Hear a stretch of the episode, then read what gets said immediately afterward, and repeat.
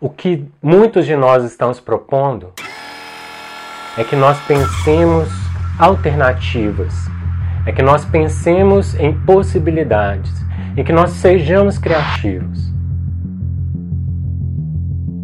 Eu sei que não é fácil a gente pensar em alternativas, porque nós estamos tão cansados, porque nós estamos tão esgotados. Porque nós estamos sendo mortos todos os dias.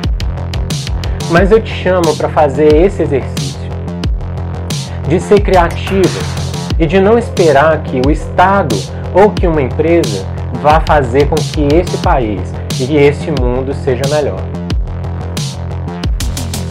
O que muitos de nós estamos propondo é a anarquia.